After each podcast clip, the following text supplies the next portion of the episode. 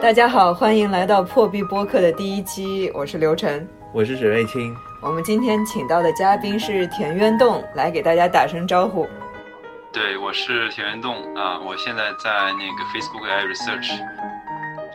那今天非常荣幸能够请到田渊栋跟我们聊一下啊人工智能与科幻小说的主题。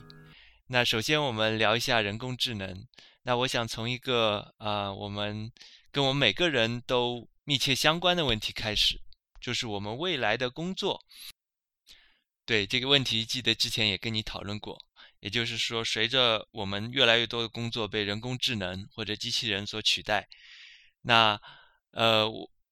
码农会不会成为一个越来越重要的工作，甚至是成为我们？呃，大多数人的唯一的一个呃工作的形式。那我这里说的码农，呃是比较广义的，呃既包括啊像你这样做一个呃比较高层次的一个科学的研究的，那也包括呃比如说需要呃具体的去写代码的那样的一些工作。所以码农会不会成为我们未来的最重要的，或者甚至是唯一的一个工作呢？呃，首先第一点，我觉得吧，就是码农内部呢，就是说，并不是说我做的比别人高级，其实没有这回事儿。因为其实有很多的，比如说，呃，做比如说基础设施的，啊，或者说是比如说做那个前端的这些工作，我也做不来，对吧？这个肯是是有分工的，这并不是说是我做的比别人别人高级，不是回事，啊，因为大家都都都是平等的啊，这个是第一点。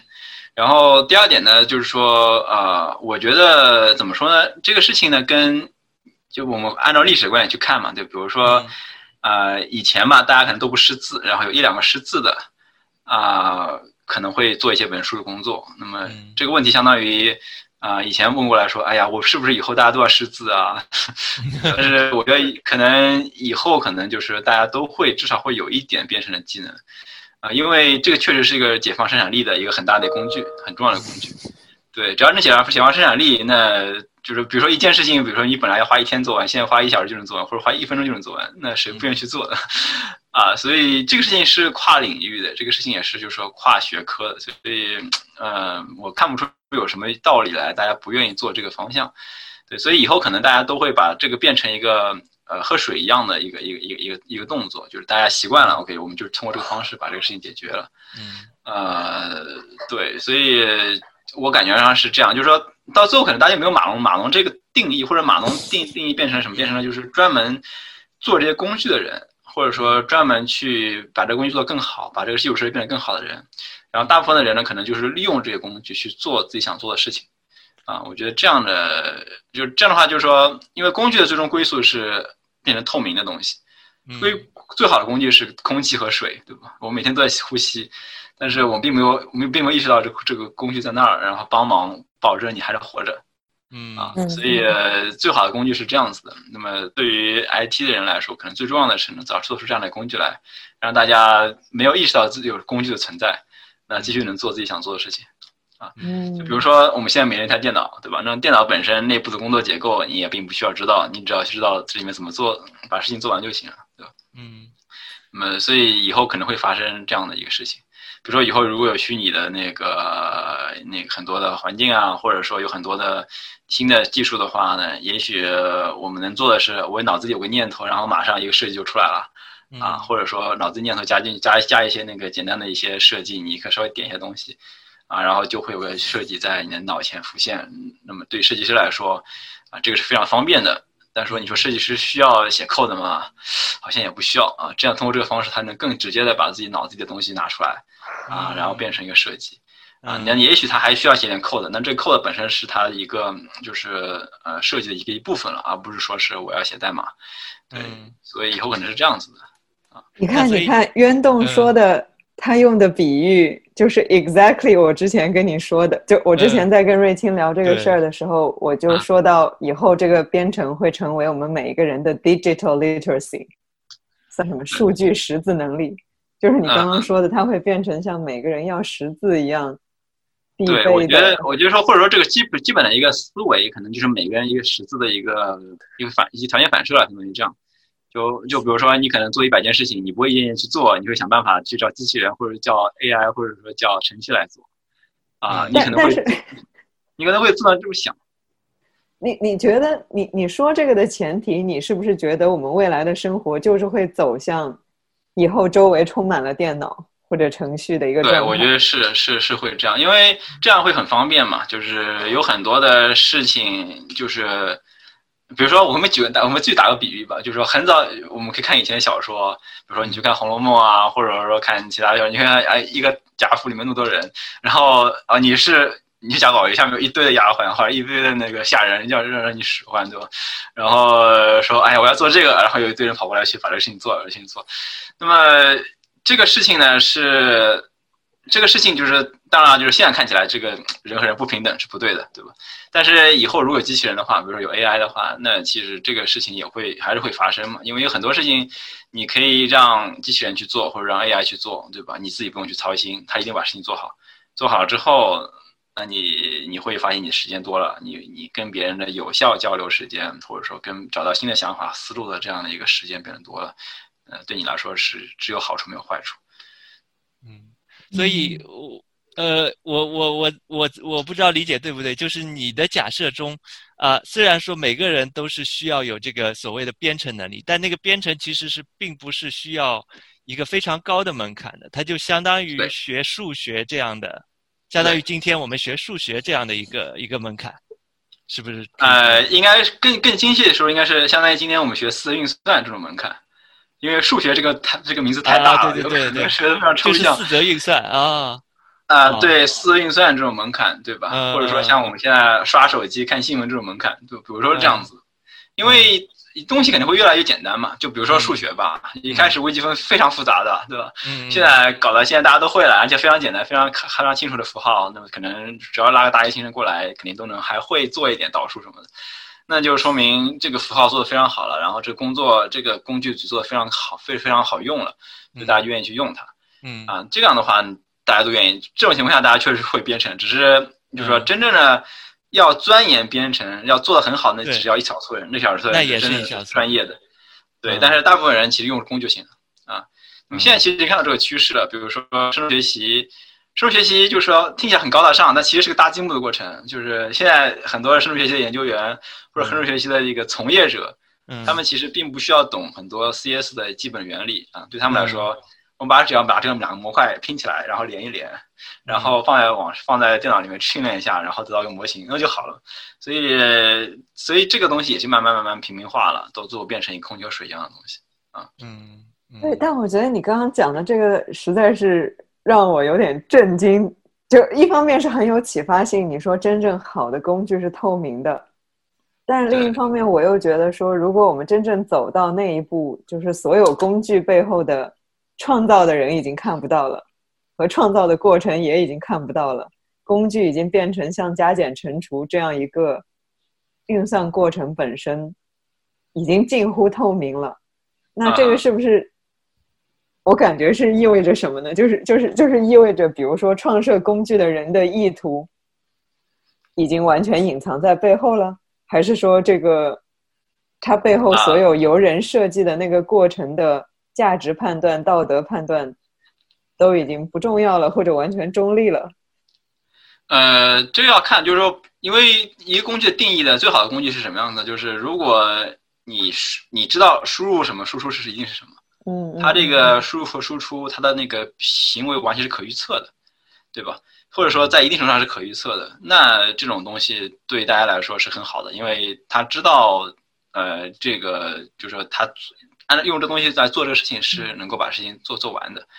所以就是这样的话呢，你其实并不用担心它内部什么道德判断，因为道德判断都在你都在你都在你的身上，你想让他怎么做他就怎么做，对吧？所以哦，OK，对，所以这个是这个是 OK 的，呃，这个没有什么大的问题。就是如果你让他做道德判断的话，啊，那当然是另外一个问题，就是他到底能不能做道德判断，他道德判断的依据是什么？啊，这个都是要那个做的非常清楚，要一条一条去审视的。嗯，对，嗯嗯，因为其实就是说，这个其实并没有那么可怕，因为你想，你比如说我们在跟别人合作的时候，就是比如说你跟一个别人，你别人合作，你跟一个法官，你别人跟律师合作，对他，他相当于也是为你提供服务嘛，然后他是一个人，啊，你给他一些很多的数据，给他一些很大一些那个过去的一个经验，然后他给你一个反馈，说你应该怎么做。那么其实他也是个黑盒子，对吧？你并不知道他在想什么，但是但是你还是可以想办法信任他，对吧？还是可以，他可以跟你说为什么要做这个判断的原因什么 A B C D，然后你通过这些原因可以信任他，可以决定 OK 这个决定是有道理的啊，我可以继续可以用这个决定。那么我相信以后也是这样子的嘛，对吧？所以，因为我们现在，我其实人类已经习惯黑盒子了，对吧？所以，我不觉得这是一个很大的一个问题。当然了，就是说一开始这第一步可能是很难的，因为你要让一个人从啊从那个从信任人到信任机器，其实是一个很大的一个跳跃。但是我因为如果以后机器真的是很方便的话，那大家还是会图方便的。嗯嗯，那你觉得机器是值得信任的吗？你你目前来说，你觉得虽然是黑盒子，呃，你看不到它它它中间的过程，但你仍然觉得它的，呃，它的这个或者说它也有一些不可预测性，但那个不可预测性也基本是可控的吗？呃，目前看起来还没有到那一步啊，有很多问题，有很多莫名其妙神经非常神经病的错误。啊，比如说，因为神深入深入神经网络有很多问题，比如说有一个问题叫对抗样本，啊，可能大家不知道大家看到过有个视频没有？比如说有一个人脸识别的工具，你或者说人识别的工具，你在胸前挂个牌子，随便挂一个什么奇怪的图形，这个图形图形算出来的，放上去之后，这个这个人脸识别或者说人体识别就没了，啊，那有很多问题，啊，所以这个呢，当然是深度学习一个很大障碍。啊，就是说我们现在这个东西还不能完全信任，是因为它有很多的不可理解、不不可不可理喻的一个一个一个一个一个行为。啊，以后如果能理解的话，那那其实会好很多，因为它这就我们知道它为什么会 work，为什么不 work，怎么样才能避免它这种情况发生啊？现在还在一个探索的状态。嗯嗯，那接着我们刚才讨论这个工作的话题，那在你 想象的社会里，那每个人他可能是。啊，有很多机器，然后可以做很多工作，那呃，这样是不是意味着就是说，可能不需要就因为世界上也没有那么多需要去做的工作嘛？就是呃，如果每个人都这么高效的话，因为效率是不断增长，所以就是那个问题就是说，可能会有些人他不需要做什么工作啊，有些人可能他已经把其他人的工作做了，那呃，对于这些或者说有些人他基本。上他没有什么意愿，或者说他也有些困难，没办法去学会这个加减乘除这样的那个时代的加减乘除。那这些人，呃，你觉得他们的一个生存状态，呃，或者说，呃，我们说一个实际点的问题，就比如说这个，呃，全民基本收入，那这个是，呃，我想你可能比较熟悉，因为在美国的这个民主党，当时有个候选人杨安泽，他提出了这个概念，啊，他觉得，呃。即使你不工作，我也给你一笔钱，让你获得一个基本收入，因为他他觉得，呃，其实也没有那么多工作，然后可能他的福利也可以，呃，人人类创造价值可以可以 cover 这些福利。那你觉得这个在未来的社会是一种可能的模式吗？嗯，这个可能是可能的模式。然后，当然了，就首先第一点呢，我想说的是，就是说，就是如果大家学不会自私运算的话呢，那私运算会想办法变得更简单。啊，对，因为就是这个，对于比如对于我们来说，比如对于一些 IT 人来说，他我们当然是希望我们工具能够用，让每个人都在用。如果有人用的不太好或不太方便的话呢，会把它把它更简单，然后把它改到更方便。啊，就比如说，如果代码不会写怎么办呢？我们可以搞一些那个，搞一个 UI，搞一个界面，然后让你拖拖拖方块。就是 MIT 的那个，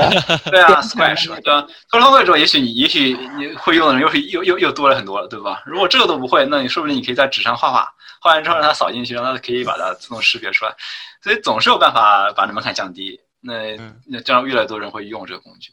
所以所以就会有一个整个生态链嘛，就是说，比如说如果你会的东西多的话，那肯定会操作更多的东西。如果会的东西少的话呢，你可以用更简单的、基础的工具去把这个事情解决，所以它是一层一层下来都有的。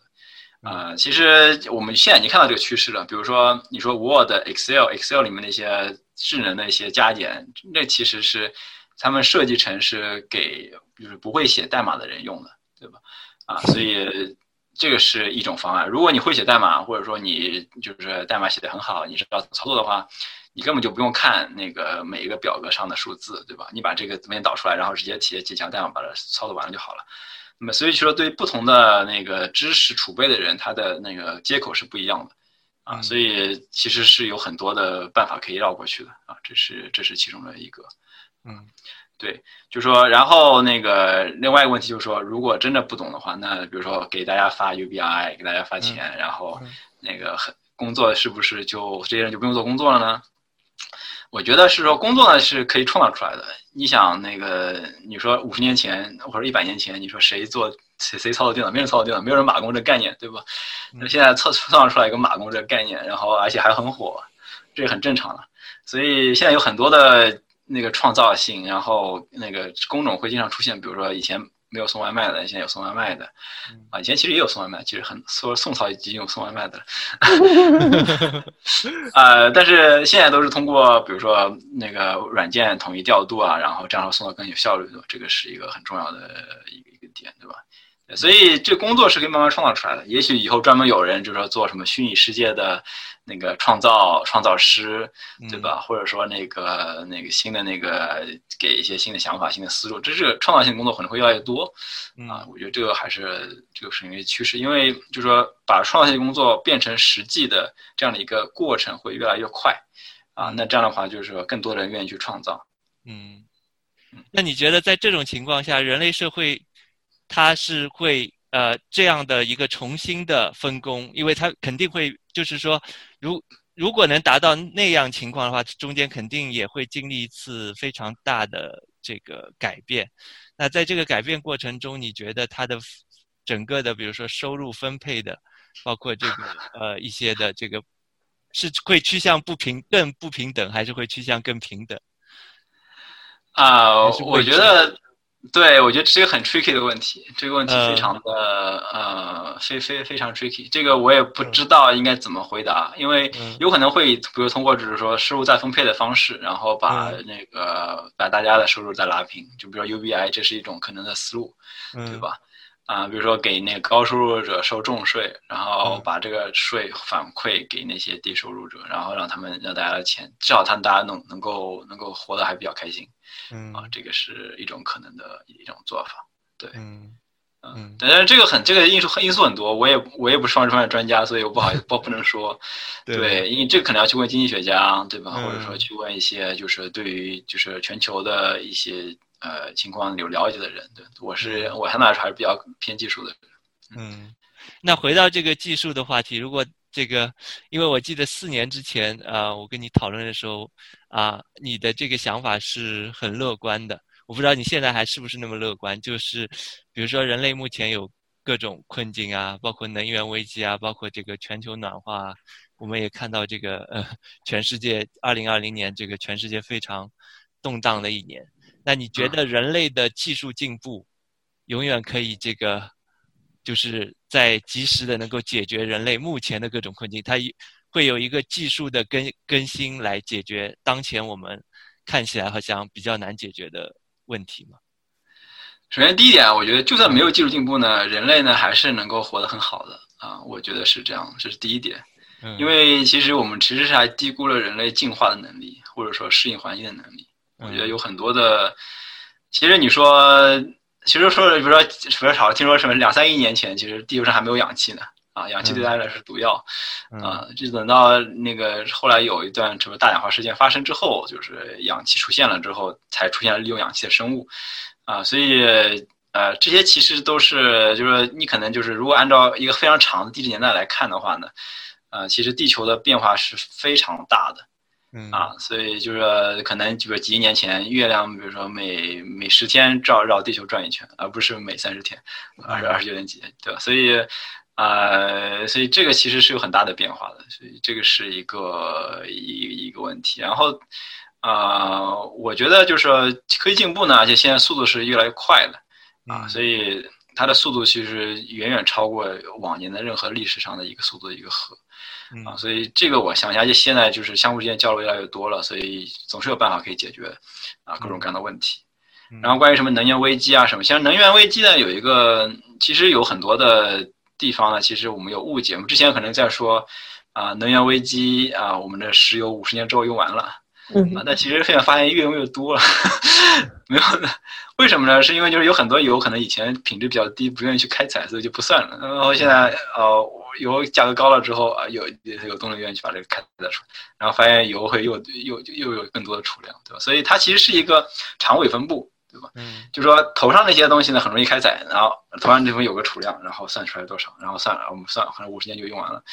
啊，但是你再往后。就是一旦价格上涨了，然后大家愿意开采新东西，就会有更多更多的地方发发现发现那个资源，啊，所以这个可能这个趋势可能会延续很久，啊，所以也许这个没有那么悲观啊，肯定还有很多很多的那个能能量可以用。嗯啊，这个是我觉得这个是一个很重要的。还有比如说海水里面有很多铀，铀二三五、铀二三八，你知道它的储量高于整个地球的地质储量的二十倍以上。所以就说如果像这种，就比如说有很多能源，可能以前觉得呃太花很多代价去开采不不值得啊，或者说对于啊人对于周围的环境可能会有影响，但是就是逼急了之后，你说什么事情做不出来嘛？大家都会。呃，愿意去做一些之前可能不不愿意做的事情，啊，所以毕竟生存是第一位的嘛，嗯，啊，所以最后肯定会有各种各样的那个新的东西被发现被发现出来，所以这些都是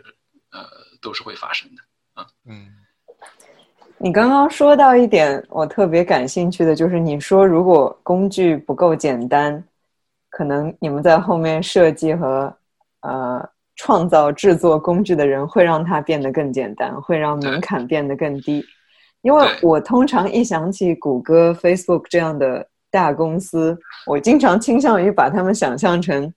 为了资本或者为了盈利而在推进某些技术、推进某些新的工具。但是你刚刚这个说的角度，突然让我在想，可能背后是有一些人确实是想改变生活的方式。对，是的，影响我们这个世界的时间的快慢。啊，我觉得是这样，就是说，呃，说实在的，就是说，并不是这种大公司呢，其实没有那么铁板一块，不是说哦，全全所有人都说哦，我一定要为公司赚钱 啊。但是因为公司大了，人人多了之后，总会各种各样想法对吧？所以每个人想法可能不一样，主要是。就是大公司的一个目标是，我希望这我这是我公司目标。那么只要有一个人愿意跟我公司目标在某种程度上达成一致，那么这个人就是好的，对吧？我并没有要求所有人都跟公司目标完全达成一致，那是，不可能的事情。嗯，公司当然是希望你二十四小时乘以七，每天都在干活的，这是不可能的。因为大家都在休息，大家都在睡觉，大家都有自己的爱好的，所以，呃，只要有一定程度的重合，那你就是公司的好员工。这个。这个就是这样，主要是这样。首先，这是这是第一点。那么有这个之后呢，然后那个美国可能看来还比较开多元化一点嘛，就每个人有各种各样不同的想法，对吧？有人可能愿意写点软件啊，去影响世界，对吧？那有人可能愿意赚钱，啊，有人可能愿意在家在那在公司里面躺平了，然后过的日子过得很舒服。这个这个非常正常了，对吧？但是主要是只要每个人给大家做一点点贡献，那可能加起来贡献就很大了。啊，所以确实有一些人，比如说为什么大家要开源嘛？有一些人有这个理念，觉得这个技术应该服务全世界，或者说愿意去影响其他人，那么自然而然就会有这样的一个东西出来，对吧？不是完全的那个啊，完全独立的，所以它是一个很复杂的。所以你觉得你作为一个个体，就是我我们通常听到的所谓的大公司威胁政治或者威胁，呃。我我我不知道，我其实在这一次官病里面也听到很多关于未来的大学教育很可能会被公司教育来替代，因为现在谷歌已经在提供非常好的这个这种职业技能的教育，然后比大学便宜的多，嗯，有针对性的多，然后就是如果你经历了他这个训练，可以直接去找到工作的这样的一些项目做出来的话。它其实可以不断的在介入我们的政治生活，甚至教育的提供的途径。就是你自己作为一个个体，你会担心说整个公司他自己背后有一些设定和方向，然后就裹挟着你们里面的每一个人往那个方向去走。对，我觉得这个是一个很大的一个，是确实一个 concern。但是呢，就是说，像这种东西一旦推出来，就就会有很多人跳出来说，不行，这个这个这个很危险，很恐怖啊，这个是违反了那个某些 criteria 啊，某些就是比如说你要每个人要大学应该是自由的，嗯啊，这种是那一定会有各种人跳跳出来反对，最后肯定会有一个。平衡点就是说，OK，你可以开，但是你必须遵遵遵守 A B C D E 啊，各种各样的条款。我们有个独立委员会来审查，如果你的东西，你的那个教育出来的东西有问题的话，你必须马上关掉。啊，就比如说最后推达成这样的一个协议吧，就是这种类型的协议。那么有这个协议之后，那就是而且有人审查的话，相可能会好一点。啊，这个是这个是最后的会有一个一个平衡点，对吧？因为并不是说我们并不是旁观旁观者嘛，对吧？每个人都是在。这个世界里面的，如果大家动了自己的奶酪，那肯定是要跳起来要要反抗的，对吧？所以，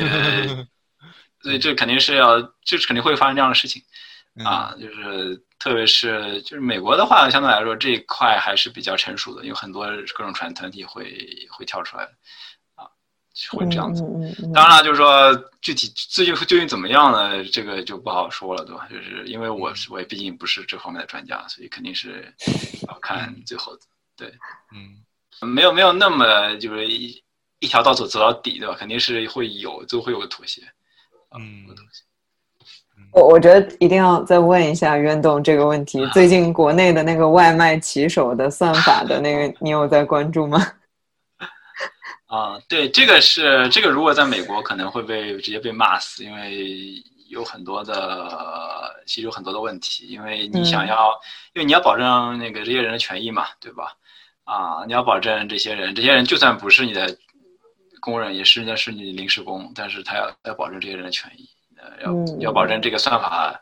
那个 by definition 是跟跟这个人的生理的极限是有有界限，你不能让人家闯，但人家去逆行，对吧？这个肯定是会有介入的，这肯定是这样子，你会可能会被罚的，比如说家都不认识，这是正常的。所以，对，但但但问题一般是说，因为立法的速度通常赶不上。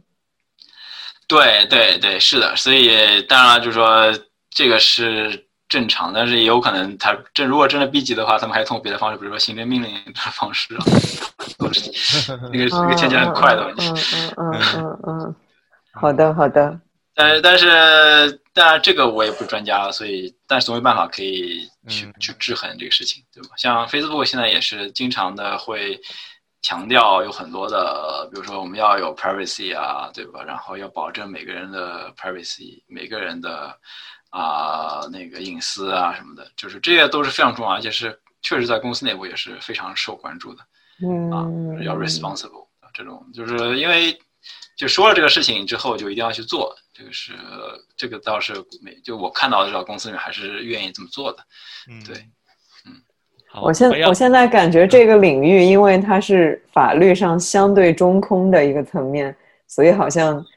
呃，要依靠相当程度上依靠公司内部的一个自律，或者像你说的内部的相互监督。公司的自律也是因为有外部的压力嘛？嗯嗯嗯。压公公司外部压力就是说，你看大家都指着 Facebook 说，你看这个 privacy 很重要啊，就是你不能把数据卖给别人。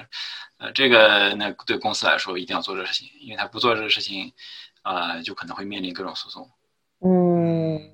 对，所以这个是一个，他们这些人跑到白宫去都很紧张的，就是不能说错句话，说句话可能意味着今天这钱就没了。嗯嗯，对。所以